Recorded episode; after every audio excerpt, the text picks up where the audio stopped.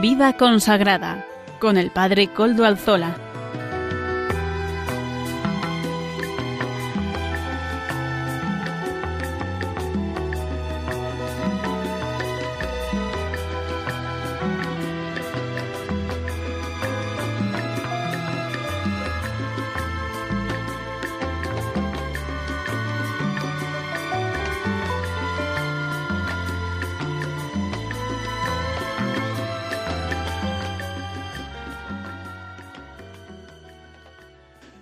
Buenas tardes amigos, oyentes todos de Radio María. Hoy es jueves y son las 5 de la tarde, 5 y un minuto en mi, reloj, ¿verdad? En el reloj que tengo en el ordenador. Y hoy es, y estamos en Radio María, por tanto hoy es el día en el que emitimos esta hora el programa de vida consagrada. Con todos ustedes el Padre Coldo Alzola, Trinitario, que como siempre suelo acercarme en este rato mm, para estar con ustedes durante este, esta hora. Comenzamos estos programas de, de, tiempo de verano, después de la JMJ, después de la Asunción de la Virgen María. Esta semana hemos tenido una fiesta mariana extraordinaria, la Pascua de María. María, asunta al cielo, es también esperanza para todo el pueblo cristiano. Y estamos en pleno verano, ¿verdad? El tiempo de descanso, el tiempo en el que eh, en el que se nos llama también a poder profundizar en la verdad, siempre en la verdad y también con sentido cristiano.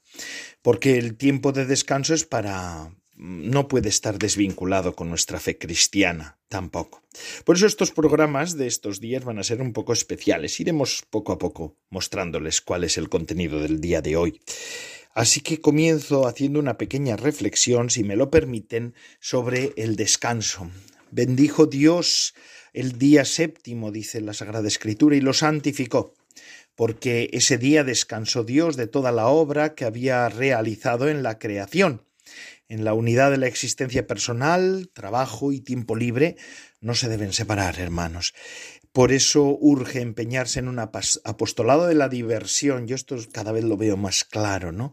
Que contrarreste la tendencia a concebir el ocio como una pura evasión del tiempo, a costa de romper la unidad del hombre. El tiempo libre por antonomasia es el que se da en los días de fiesta, se rompe la monotonía de lo cotidiano también en los tiempos de fiesta, en los tiempos en los que no se trabaja, en las vacaciones, por ejemplo, porque se celebran acontecimientos que son decisivos o determinantes para un grupo de personas, ya sea una familia o una nación. En la tradición judeocristiana la fiesta posee un sentido religioso que está asociado al gozoso descanso de Dios, porque una vez terminada la creación, Dios bendijo el día séptimo y lo santificó. Casi se podría decir que Dios se maravilla ante su obra, especialmente ante la grandeza de la criatura, que es el hombre, de la criatura más perfecta que es el hombre, que ha llamado a la comunión con Él. Y santificando el sábado, creando el día de fiesta, el Señor mm, ha querido asociar a la humanidad entera a su mirada bondadosa hacia el mundo. Por eso, de algún modo, el descanso, del descanso de Dios toma sentido el tiempo. Cualquier tiempo, el del trabajo y el del descanso, pues vio Dios que todo lo que había hecho estaba bueno, y aquí que era muy bueno, muy bueno además. Y así lo vivimos y lo debemos vivir. Para el cristiano, hermanos queridos, además el domingo, el día del Señor, es día de Cristo, dies Christi, se dice en latín. Es el día consagrado al Señor donde quiera que habitéis.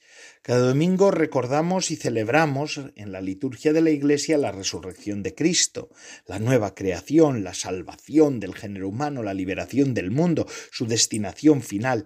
Si bien la novedad del cristianismo hace que hayan decaído las manifestaciones del sábado judío separadas por el cumplimiento dominical. Son válidos los motivos de fondo que imponen la santificación del día del Señor, indicados en la solemnidad del Decálogo, pero que se han de entender a la luz de la teología y de la espiritualidad del domingo. Esto lo decía San Juan Pablo II en, ese, en esa encíclica tan hermosa que decía Dies Domini, ¿verdad? El día del Señor. ¿Por qué? Porque se dio cuenta ya que estábamos como en una, en una especie de de crisis del domingo, también los cristianos, claro, la crisis de fe lleva la crisis del domingo. Jesucristo mismo, Señor del sábado, explica el auténtico sentido del descanso sabático, orientándolo hacia su carácter liberador junto con la salvaguardia de los derechos de Dios y de los derechos del hombre. Bajo esta luz, el domingo y el tiempo de fiesta muestra la novedad del mundo, la novedad de la nueva creación en Cristo, la el octavo día, la octava dies que dice en esa encíclica San Juan Pablo II. De algún modo todo tiempo es ya tiempo de fiesta, hermanos, porque es Dios, es tiempo de Dios y para Dios. En la existencia humana se unen trabajo y tiempo libre, y ambos comprenden una llamada a la contemplación y a la oración. Dios nos da el tiempo para que podamos entretenernos con Él, asociarnos a su descanso y también a su trabajo, admirar su belleza y la hermosura de la obra. Parte de la misión educativa de los padres consiste en mostrar a los hijos ese carácter de don que poseen las fiestas. Hace falta poner un poco de esfuerzo a la hora de organizar el domingo o cualquier periodo de descanso, también las vacaciones que estamos ahora haciendo, ¿verdad? Es importante que los padres acompañen a los hijos para que puedan vivir estos unas vacaciones auténticamente cristianas, de modo que Dios no aparezca como algo ajeno o molesto, introducido en el último momento en los planes previstos. Si los mm, hijos ven que que pues eso, si los hijos ven que, que, que se piensa con antelación cómo y cuándo asistir a la Santa Misa o recibir los sacramentos, comprenderán de algún modo natural que el tiempo libre permanece vacío si en él no está Dios. Y esto os lo digo yo por experiencia propia, ¿no? Yo decía, yo recuerdo que cuando yo era niño, para mí el día que no había misa no era día festivo, había fiestas de carácter civil que no tenían, que no eran religiosas, muy poquitas en España, pero pues a mí esos días no eran de fiesta en mi pueblo, porque no había misa, porque la misa suponía también darle un carácter a aquel día del domingo. Y, cuando yo era niño en mi pueblo, hace 45 años que nací yo, no hace 200, sino hace 45 años, la gente venía de los caseríos, de los distintos lugares a donde, a la iglesia, y nos encontrábamos y había como un ambiente de encuentro, de fiesta, de verdadero ambiente mm, pues fuerte, ¿no? Y así, así, así nos hemos educado muchos de nosotros, espero que casi todos. El Papa Benedicto XVI decía, em, queridos amigos, a veces, en principio puede resultar incómodo tener que programar en el domingo también la misa, pero si os empeñáis, constataréis más tarde que es exactamente esto lo que le da sentido al tiempo libre. No os dejéis disuadir de participar en la Eucaristía Dominical y ayudad también a los demás a descubrirla. Por eso, un cristiano que quiere vivir el Evangelio planifica su fin de semana poniendo en primer lugar la participación en la Santa Misa y busca organizar sus viajes o desplazamientos, especialmente cuando van a ser largos, garantizando la asistencia al santo sacrificio de la Eucaristía el domingo los otros días de precepto, ¿verdad? Por su parte, los pastores tienen que el correspondiente deber de ofrecer todos, a todos la posibilidad efectiva de cumplir el precepto. En esta línea están las disposiciones del derecho eclesiástico, como por ejemplo la facultad para el sacerdote previa autorización del obispo diocesano de celebrar más de una misa el domingo y los días festivos, la institución de las misas vespertinas y finalmente la indicación de que el tiempo válido para la observancia de la obligación comience ya el sábado por la tarde, coincidiendo con las primeras vísperas del domingo. ¿eh? Esa misa de la víspera que muchas veces nos salvaba el domingo cuando yo era niño, ¿verdad? Ahora como sacerdote pues celebro los sábados y también celebro los domingos, pero cuando yo era niño muchas veces mis padres decían, no, hoy tenemos que ir a la, misa de víspera porque mañana vamos a tener que salir de, viaje, es un viaje que no, igual no nos aseguramos de poder llegar a donde llegábamos con la misa, porque entonces las, los viajes eran también un poquito más largos que ahora, no se medía tanto, y ya sabéis que cuando tiene que salir toda la familia en viaje, pues a veces es complicado eh, llegar a la hora prevista sino porque pues el niño le pasa no sé qué, a la madre se le ocurre que al final tiene que hacer no sé cuánto, al padre pues igual también ha tenido que hacer alguna tarea de último momento, de algún imprevisto, por eso es bueno dejar los deberes hechos. Eso era lo que hacía en mi familia, no sé si en las vuestras. Podéis comentármelo. Y bueno, pues eso, este es el sentido, ¿verdad?, del tiempo. La misa es fundamental. Y bueno, y en tiempo de, de verano, pues también, también en estas vacaciones que tú tienes y que yo tengo, pues tenemos que tener en cuenta esto. Esto es fundamental. El tiempo de, de descanso, en el tiempo de descanso hacer un poco de, de parón, pero también tener en cuenta dónde está la parroquia más cercana, dónde puedo estar yo más a gusto, esas cosas fundamentales. Y bueno, pues todas estas cosas y muchas más seguiremos hablando también sobre el tiempo de descanso, si me permitís, pero será después de escuchar este anuncio que nos hace Radio María, porque podemos ayudar a Radio María también en tiempo de verano. Radio María es una herramienta para ayudarnos en nuestro crecimiento en la fe, pero para eso necesita tu ayuda. Vamos a escuchar lo que nos dice Radio María hoy. Venid a mí, todos los que estáis cansados y agobiados, y yo os aliviaré, nos dice Jesús. Sí, el Señor quiere darnos el auténtico descanso, que consiste ante todo en vivir unidos a aquel que nos regala la paz del corazón, desde la certeza de ser amados incondicionalmente por Dios. El tiempo veraniego es una magnífica ocasión para dedicar más espacio al encuentro con Él en la oración y para ejercitar la caridad a través de las obras de misericordia. Un tiempo también para evangelizar, pues no podemos guardarnos el amor de Cristo para nosotros. Por eso te invitamos a hablar de Radio María con las personas con quienes te encuentres en este verano.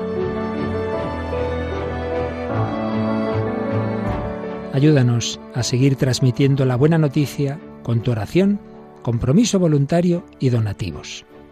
Puedes informarte de cómo colaborar llamando al 91 822 8010 o entrando en nuestra página web radiomaria.es. Ven con Radio María al corazón de Jesús, nuestro auténtico descanso.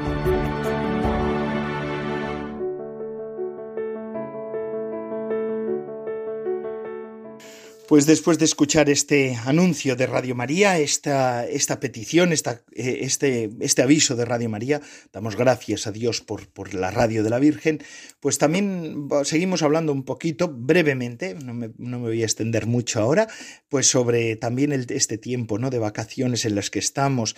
Eh, pues es que el tiempo libre mm, pues tiene muchas oportunidades educativas, eh, sí, para que puedan ayudar a vuestros hijos también y a los más jóvenes jóvenes de nuestras parroquias pues a, a formarse, ¿no?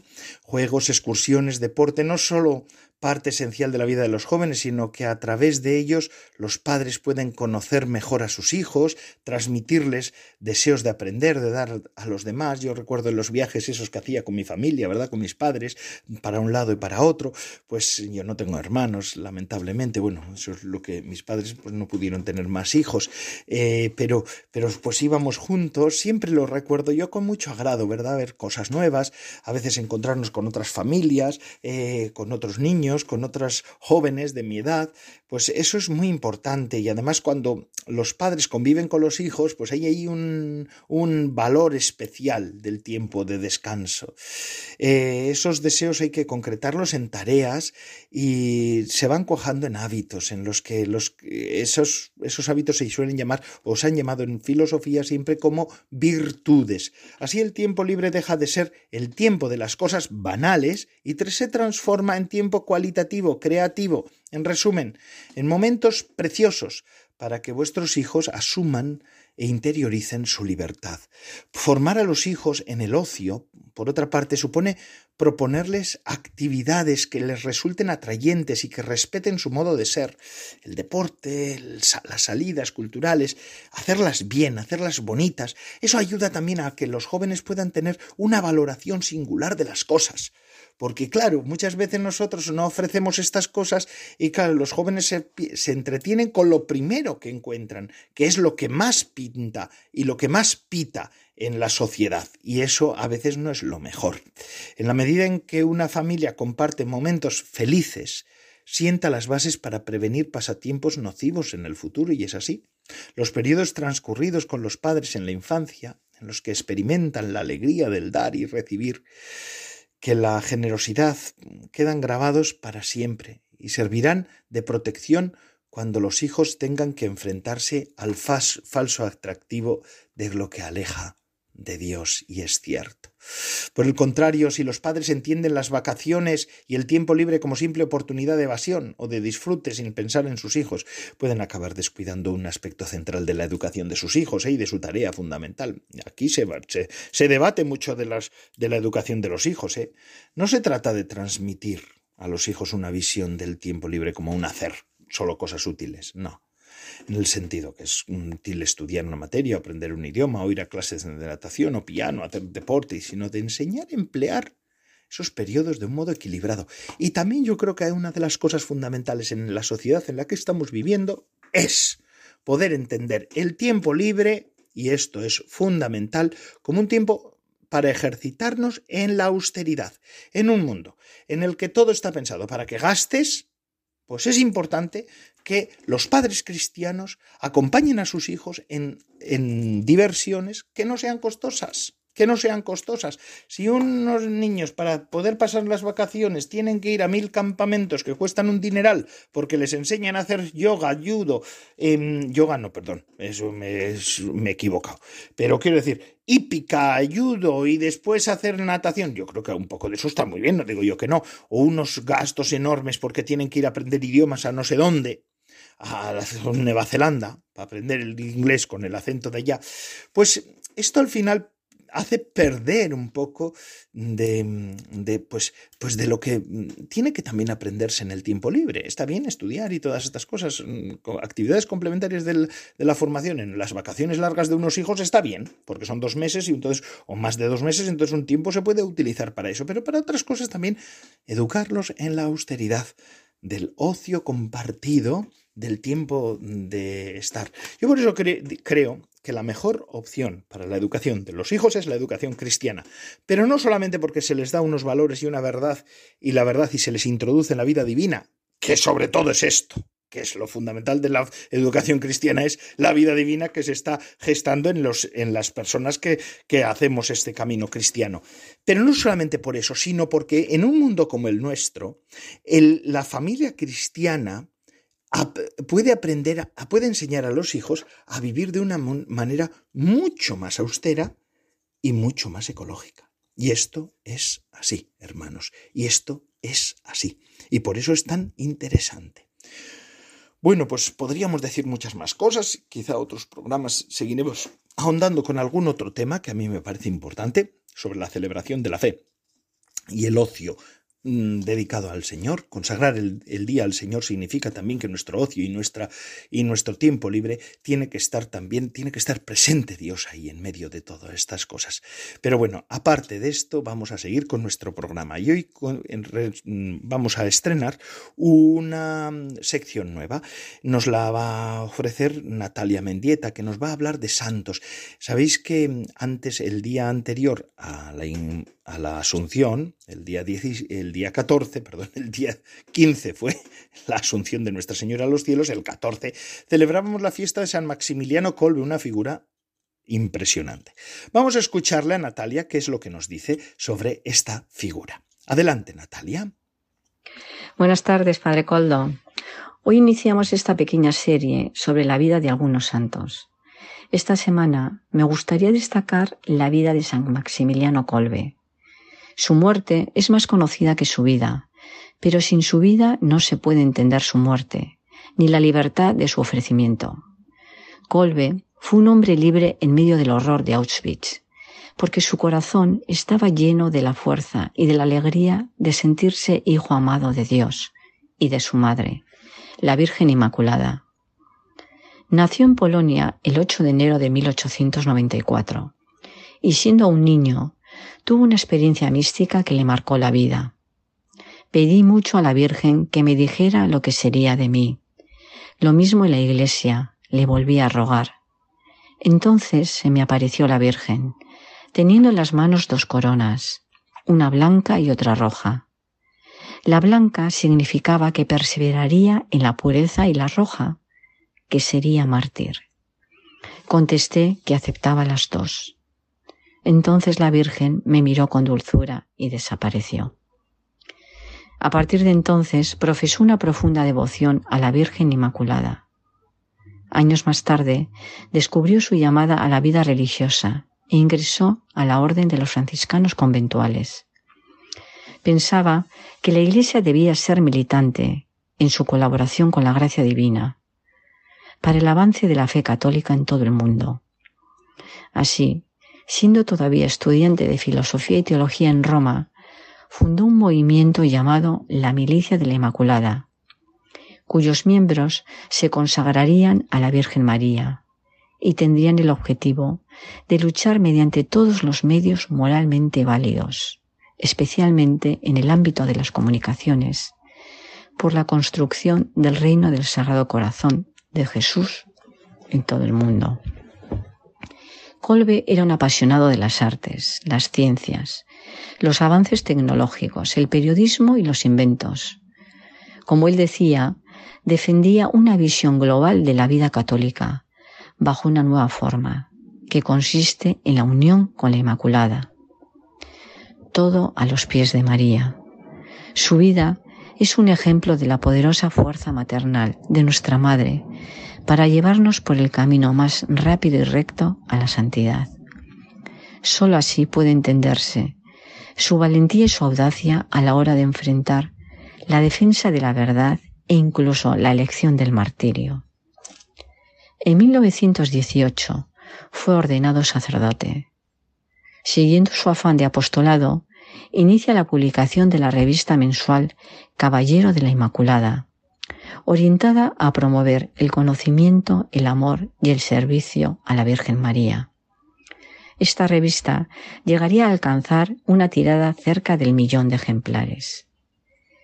En 1929 funda su primer convento, la Ciudad de la Inmaculada, que se convirtió en toda una ciudad consagrada a la Virgen, con escuelas, teatros, talleres e incluso un complejo editorial donde se imprimían miles de ejemplares de ocho revistas diferentes. En 1931, después de que el Papa solicitara misioneros, se ofrece como voluntario y viaja a Japón, a pesar de su precaria salud. Regresa a Polonia, unos años antes del inicio de la Segunda Guerra Mundial, en un ambiente de hostigamiento contra los judíos, por parte del partido nazi. Kolbe continuó con su servicio sacerdotal heroicamente. Alentaba a la gente a mantener la fe y acercarse al Señor. Mantuvo una posición firme contra el nacionalsocialismo. De hecho, en solidaridad con el pueblo judío, se negó a ser registrado en la lista de los alemanes. Su padre era alemán, su madre polaca, con lo que se hubiese librado de posteriores persecuciones. Sin embargo, su opción fundamental era el respeto por la humanidad toda, sin exclusiones. Después de varios enfrentamientos verbales con los nazis, fue apresado y enviado a los campos de concentración. Asignado en Auschwitz, destinado a las barracas, quiso ser signo del amor del Señor en un lugar que todos creían que Dios había abandonado es liberado poco tiempo después, precisamente el día consagrado a la Inmaculada Concepción. Pero es hecho prisionero nuevamente en febrero de 1941, acabando otra vez en el campo de concentración de Auschwitz, en donde a pesar de las terribles condiciones de vida, prosiguió su ministerio. Nunca le abandonaron su generosidad y su preocupación por los demás, así como su deseo de mantener la dignidad de sus compañeros. La noche del 3 de agosto de 1941, un prisionero de su misma sección escapa. En represalia, el comandante del campo ordena escoger a diez prisioneros al azar para ser ejecutados. Entre los hombres escogidos estaba un sargento polaco, casado y con hijos.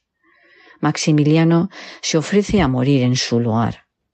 El comandante del campo acepta el cambio y es condenado a morir de hambre junto con los otros nueve prisioneros. Diez días después de su condena, y al encontrarlo todavía vivo, los nazis le administran una inyección letal el 14 de agosto de 1941. Murió de la forma como vivió, como él decía, sellando nuestro amor a la Inmaculada, derramando como auténtico caballero la propia sangre hasta la última gota, para apresurar la conquista del mundo entero para ella. No conozco nada más sublime. El padre Maximiliano Colbe rezó así hasta el final. Concédeme alabarte, Virgen Santa, concédeme alabarte con mi sacrificio, concédeme por ti, solo por ti, vivir, trabajar, sufrir, gastarme, morir. En la ceremonia de canonización, en 1982, el Papa Juan Pablo II le honró con estas palabras. Maximiliano Colbe hizo como Jesús, no sufrió la muerte, sino que donó la vida. Y siguiendo el ejemplo del mártir, el Santo Padre nos alienta. Venced el odio con el poder fascinante del amor. Venced la enemistad con la fuerza del perdón.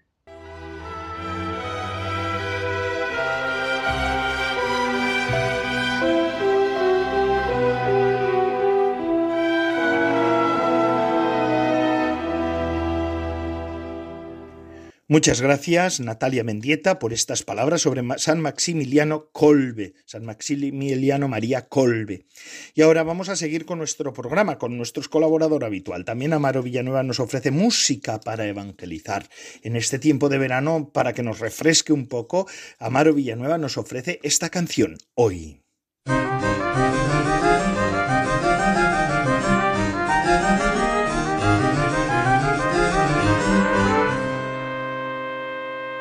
Buenas tardes, Padre Coldo, y buenas tardes a todos los oyentes de Radio María. Hoy presentamos a Maurilio Suárez y el grupo Mesia interpretando la canción Hasta la locura. Me puede faltar todo en la vida. Me puede faltar hasta la vida pero nunca quiero que me falte el deseo de amarte hasta el final. Quiero amarte hasta el extremo,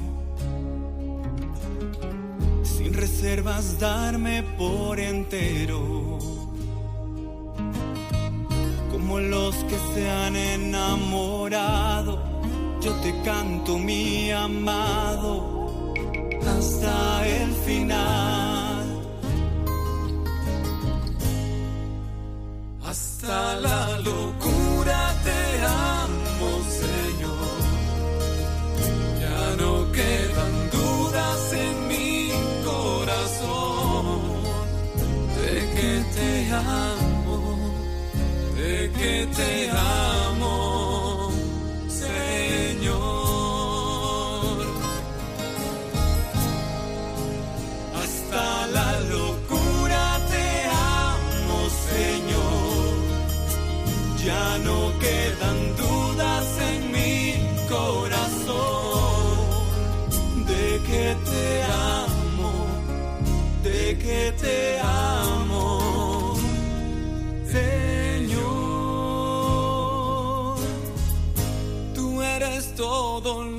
Que tengo, todo lo que sueño y cuanto pienso. Y mi corazón te lo he entregado desde siempre, mi amado, hasta el final. hasta la locura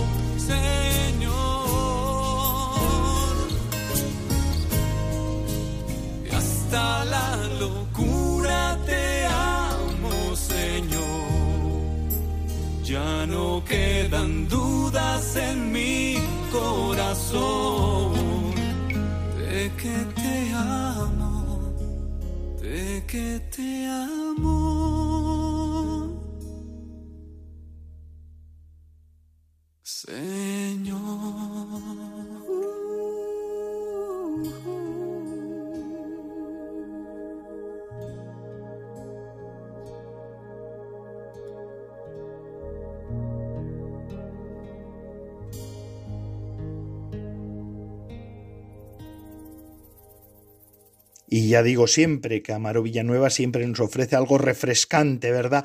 Con estos calores que parece que llegan. Aquí en el norte no se ha notado mucho el calor, calor, ¿eh? El Beato Domingo Iturrate nos está preservando de los calores tórridos. Parece que en otros sitios el calor ha apretado un poquito más. Pero bueno, bendito sea. Gracias, Amaro Villanueva, por esta canción que nos has ofrecido en esta tarde también. Y seguimos con nuestros colaboradores, Salvador Morillas, Lourdes Muñoz, matrimonio amigo de la comunidad de San Juan. Ellos nos ofrecen, como todas las semanas, la formación ¿Y sobre qué es la formación? Pues ya saben ustedes, estamos haciendo esas lecturas, esas lecturas tan interesantes sobre eh, sobre Adrien von Speyer, que junto con Hans Urs von Balthasar fueron los, eh, los fundadores de la comunidad de San Juan. Por eso ahora vamos a escuchar a Salvador Morillas y Lourdes Muñoz con ese, ese Anquila Domini, la sierva del Señor de Adrien von Speyer. Buenas tardes, bienvenidos al programa semanal de formación animado por la Comunidad San Juan. Presenta el matrimonio Salvador Morillas y Lourdes Muñoz. Buenas tardes a todos. En este tiempo ordinario seguimos con el principio del evento fundante de nuestra fe, la encarnación, siguiendo las huellas de María, la Madre del Señor, a partir de la luz de su sí. Nos guiaremos por el libro Anchila Domini, la sierva del Señor, de Adrien von Speyer, quien fundó junto con Hans Urs von Balthasar el Instituto Secular Comunidad San Juan. Hagamos memoria para seguir adelante. Las semanas pasadas hemos visto que, con su sí, María entra en la vida cristiana. María con su sí entra en la forma más plena y perfecta de la vida cristiana, en los votos. El sí de María es un voto de obediencia, de castidad y de pobreza. Hoy vamos a profundizar en lo que es el voto del cual nos habla Adrián en este texto. Vamos a ver la relación del sí de María primero con el voto de obediencia. Leemos el comentario de Adrián. El sí de María como obediencia. Su sí coincide como tal con la obediencia si ella elige el sí como forma de vida, entonces elige la obediencia como vida. Haciéndolo, ella también se desapropia de su cuerpo. Se lo ha regalado a Dios, como ha hecho con todas las cosas. Ya no puede disponer de él, ni tampoco regalárselo a un hombre. Pero ella no podría servir perfectamente con su cuerpo si al mismo tiempo no pusiera todo lo que posee en ese servicio. Todo lo que le es propio le será requerido por la tarea. Poniéndose ella misma a disposición de la tarea, al mismo tiempo y necesariamente pone a disposición todo lo que tiene. Así lo exige la totalidad del sí. Porque del mismo modo que no se puede hacer dura penitencia interior y a la vez llevar una vida exterior regalada, tampoco se puede renunciar interiormente en la obediencia a todo sin sacrificar igualmente lo exterior. Existe una unidad del ofrecimiento del lado de Dios y una unidad de la respuesta del lado del hombre. Y esta es el sí que se ramifica en los tres votos sin perder su unidad. Tenemos aquí una descripción del sí cristiano en su forma más perfecta, la de la Madre del Señor. El sí ante el cual se nos pone es un sí que tiene una forma triple, la forma obediente, virgen y pobre de la respuesta de María a la pregunta del ángel.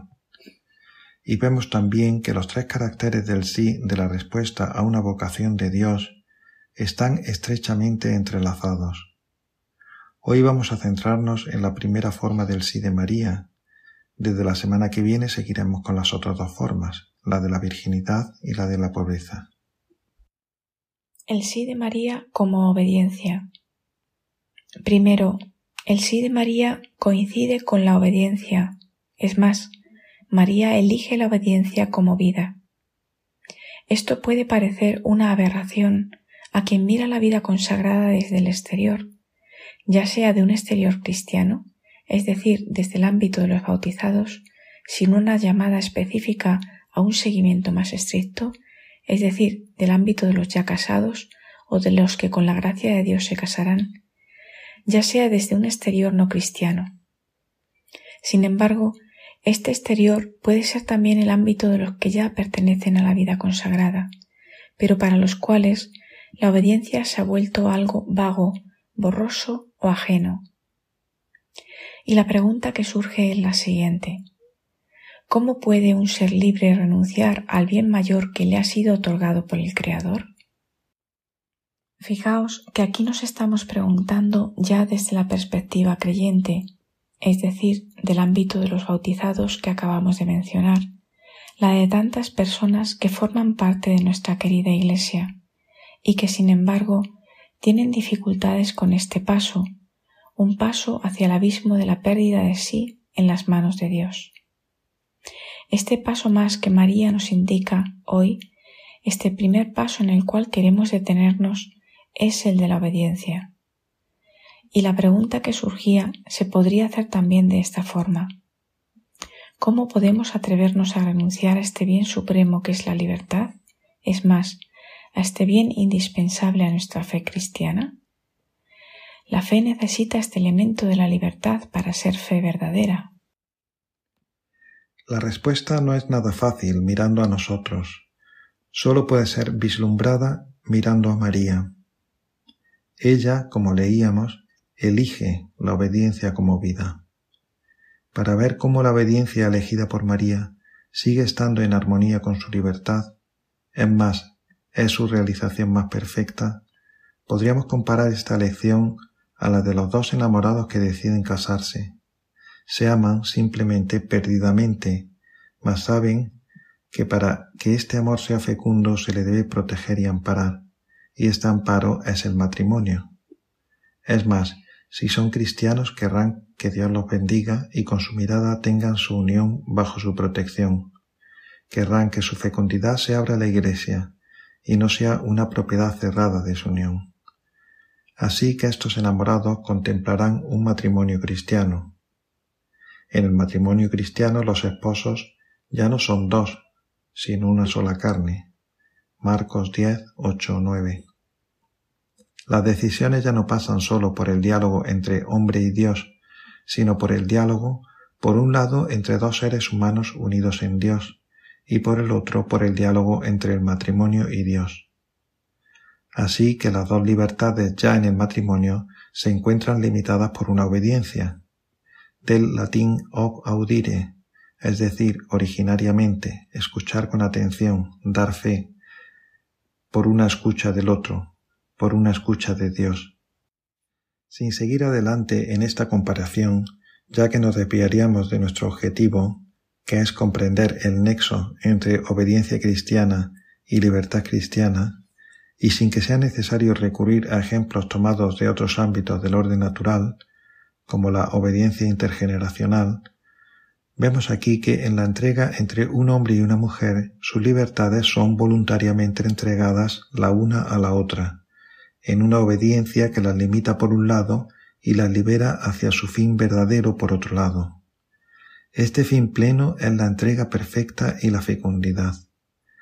Ahora bien, en la vida cristiana de los votos, en el estado que Dios crea bajo la cruz, entregando su madre al discípulo amado, y para el cual era necesario que María viviese ya interior y exteriormente de la vida de los votos, esta entrega que limita y libera alcanza su perfección.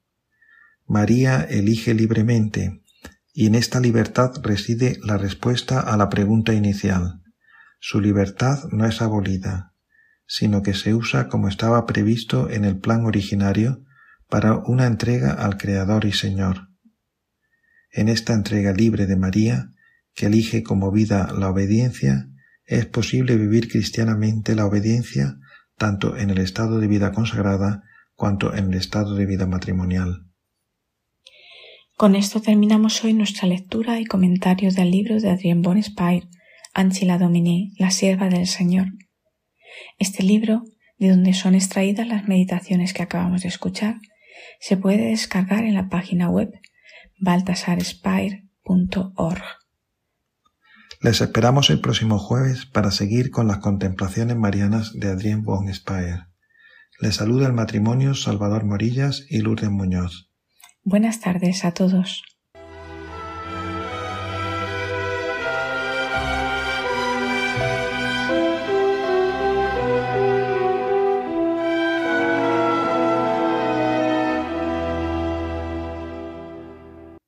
Sí es cierto que el sí de María es obediencia, ¿verdad? Es el acto supremo de obediencia, de entrega al Señor. Bendito sea. Muchísimas gracias. Salvador Morillas, Lourdes Muñoz, Lourdes Muñoz, Salvador Morillas, porque aquí tanto monta, monta tanto. Ellos dos, este matrimonio, amigos de la comunidad de San Juan, esta comunidad fundada por eh, Adrien von Speyer y Hans Urs von Balthasar, el gran teólogo del siglo XX, uno de los grandes teólogos del siglo XX, quiero decir, ese instituto secular, nos ofrecen parte de su espiritualidad haciéndonos estas lecturas que nos acompañan y nos adentran. Y ahora vamos a seguir con otra colaboración que en este tiempo de verano también se nos ha hecho presente a partir del programa de hoy. Almudena Mendieta Echevarría nos va a ofrecer este espacio que va a hablar sobre el Evangelio, sobre uno de los Evangelios. Vamos a escuchar ahora lo de la puerta, ahí la puerta, la puerta. Almudena Mendieta, muchísimas gracias, queremos escucharte. Buenas tardes, Padre Coldo. Esta tarde vamos a comentar estas palabras de Jesús en el Evangelio que nos dice Mateo. Entrad por la puerta estrecha, porque ancha es la puerta y espaciosa el camino que lleva a la perdición, y muchos son los que entran por ella, porque estrecha es la puerta y angosta el camino que lleva a la vida, y pocos son los que la hallan. El hombre puede observar los mandamientos y abstenerse de hacer lo que no está bien porque tiene miedo al infierno. Pero puede estar apegado a las comodidades y confesar que se las ingenia mucho para hacer las cosas sin pecar, pero tampoco incomodándose demasiado a sí mismo. Y se pregunta ¿Con esta forma de actuar me salvaré? Te salvarás pero ¿por qué ser avaro con el buen Dios que tan generoso es contigo? ¿Por qué pretender para uno mismo solo la salvación, a duras penas arrebatada, y no la gran santidad que produce inmediatamente la eterna paz? Sé generoso con tu alma. Perjudico a mi alma, obligándola a una larga expiación en el purgatorio antes de conseguir la paz. Y siento que este pensamiento ya es un conocimiento del perfeccionamiento. Sed generosos en vuestro deseo de bien. ¿Os cuesta? En esto está el mérito. Esforzaos en entrar por la puerta estrecha. La otra, bien ancha y engalanada, es una seducción de Satanás para descaminaros. La del cielo es estrecha, baja, austera, adusta. Para pasar por ella hay que ser ágiles y ligeros, y no estar apegados a la pompa ni a la materialidad. Para poder pasar hay que ser espirituales. Si no, cuando llegue la hora de la muerte, no lograréis cruzarla.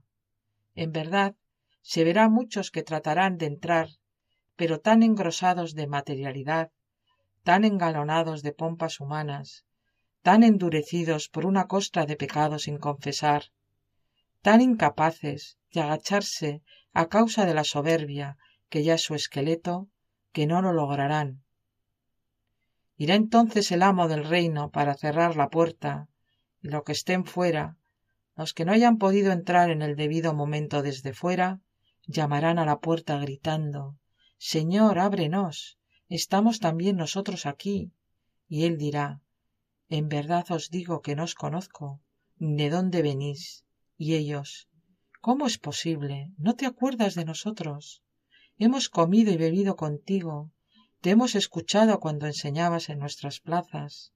Pero él responderá Tenéis por padre a Satanás, por madre la carne, por nodriza la soberbia, por siervo el odio, por tesoro tenéis el pecado, y vuestras gemas son los vicios. En vuestro corazón está escrito egoísmo, vuestras manos están manchadas de fraudes contra los hermanos.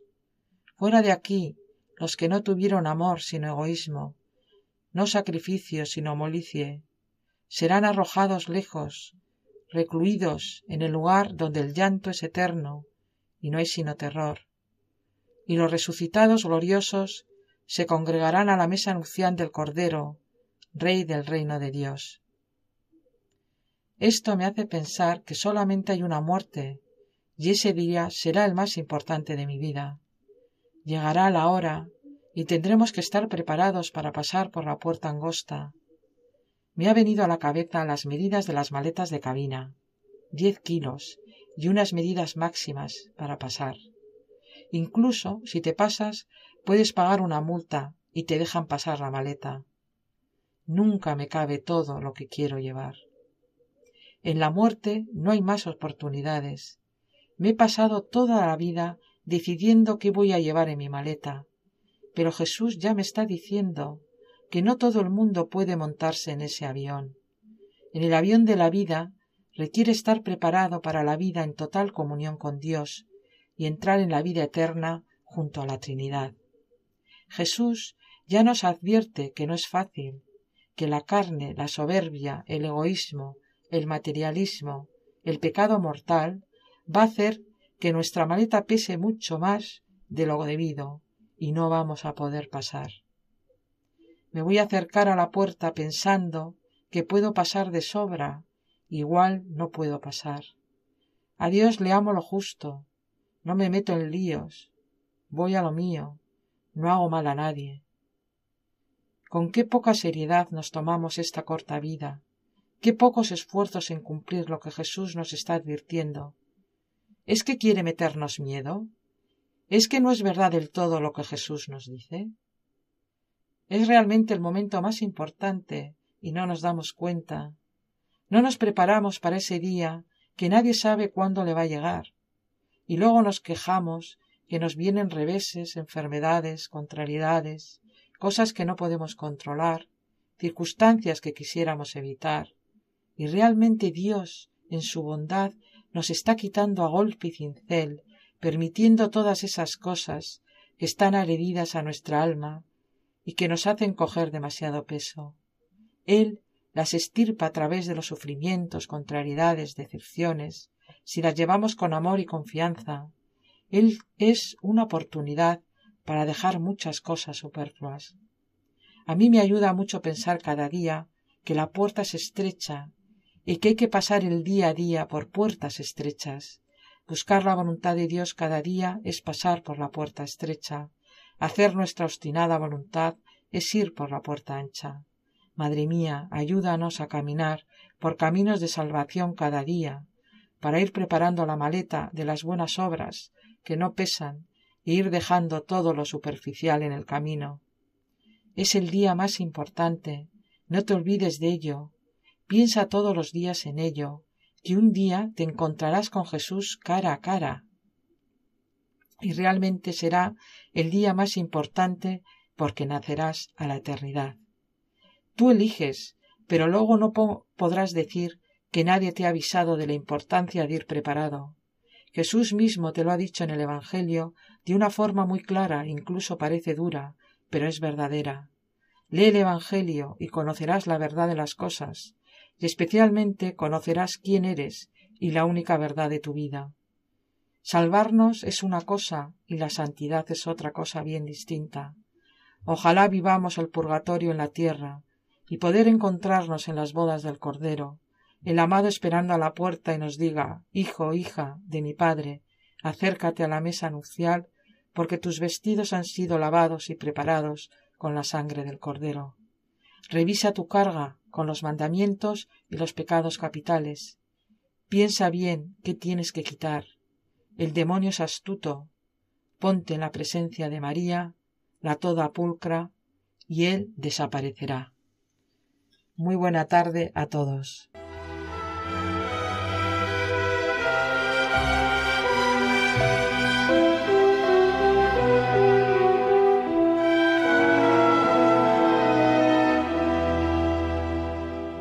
Muchísimas gracias, Almudena Mendieta, por estas palabras que nos has ofrecido eh, sobre el Evangelio.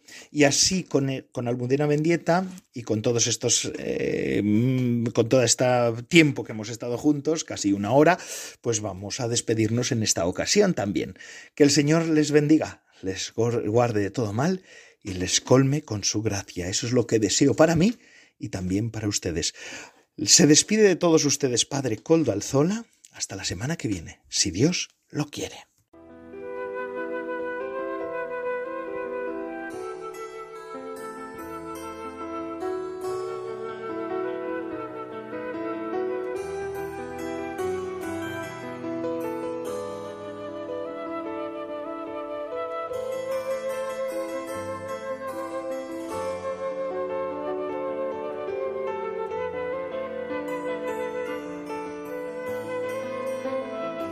Consagrada con el Padre Coldo Alzola.